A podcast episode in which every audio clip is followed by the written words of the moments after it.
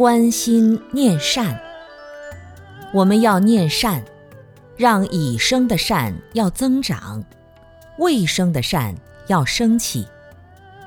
已念的善就是已经在做的利益大众的事情，比如坚持诵读、打坐、禅修，帮助大家，或者听话、心里柔软，为众生回向等种种善行。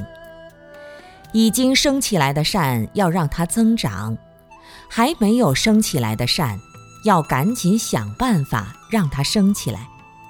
这是保持能够做人天师范的底线。底线还不是一个高超的地方。如果已生的恶不能改，未生的恶还不停地升起来，已生的善不能坚持，未生的善从来不生。那就没办法做人天师范了。出家人是给在家人做模型的，出家人好了，居士信众也会学好起来，也就能够为社会做贡献，为众生做榜样。如果出家人的僧团坏掉了，在家居士也好不了哪里去。有些在家居士德行比较好，看到出家人不好就很生气，一生气诽谤三宝也变坏了。所以出家人头戴的非常重要。大家要想修行好一点，每天要注意自己的言行举止，看自己从头到脚的动作，包括跟人交往的时候，动作是威仪的。清净的还是有污染的？身体的形态是什么样子？这种叫观身。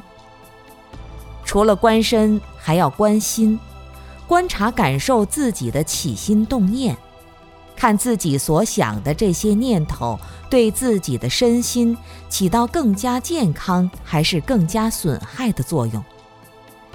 有时候我们觉得自己发脾气。什么事情都看不惯，总想办法要逃避。实际上，当你观看自己的心念，慢慢就会发现，这是很不负责任的心态。你逃跑得了别人，你逃跑不了自己的心念。这个心念升起来，要观察这个心念。